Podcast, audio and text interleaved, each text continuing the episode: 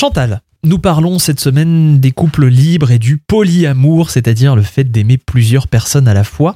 Ce qui nous amène finalement à cette question, est-ce que nous, les hommes, nous les humains, est-ce qu'on est réellement monogames? Alors, si le monde oriental hein, est familier depuis fort longtemps avec la polygamie, Eh oui. Mm. il n'en va pas de même chez nous. Il nous arrive de nous interroger sur ces couples dont le mari a deux ou trois femmes, car cela ne correspond pas du tout à nos critères culturels. Oui. Alors, interrogeons-nous sur un autre modèle, donc celui qu'on a évoqué depuis lundi, celui du polyamour. Est-ce qu'il est plus juste? Est-ce qu'il est plus équitable?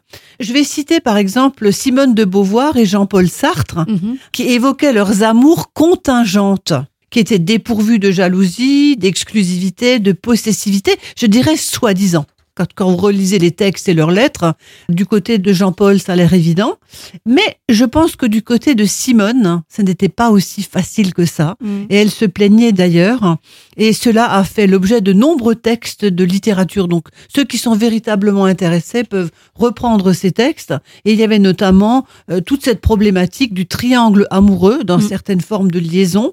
L'homme, sa femme, la maîtresse, ou alors la femme, son mari, l'amant. Mm.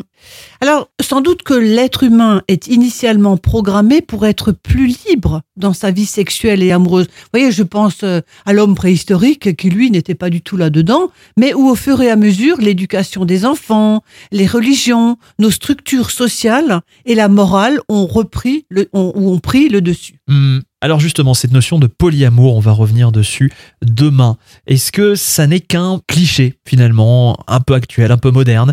C'est la question qu'on se posera. À demain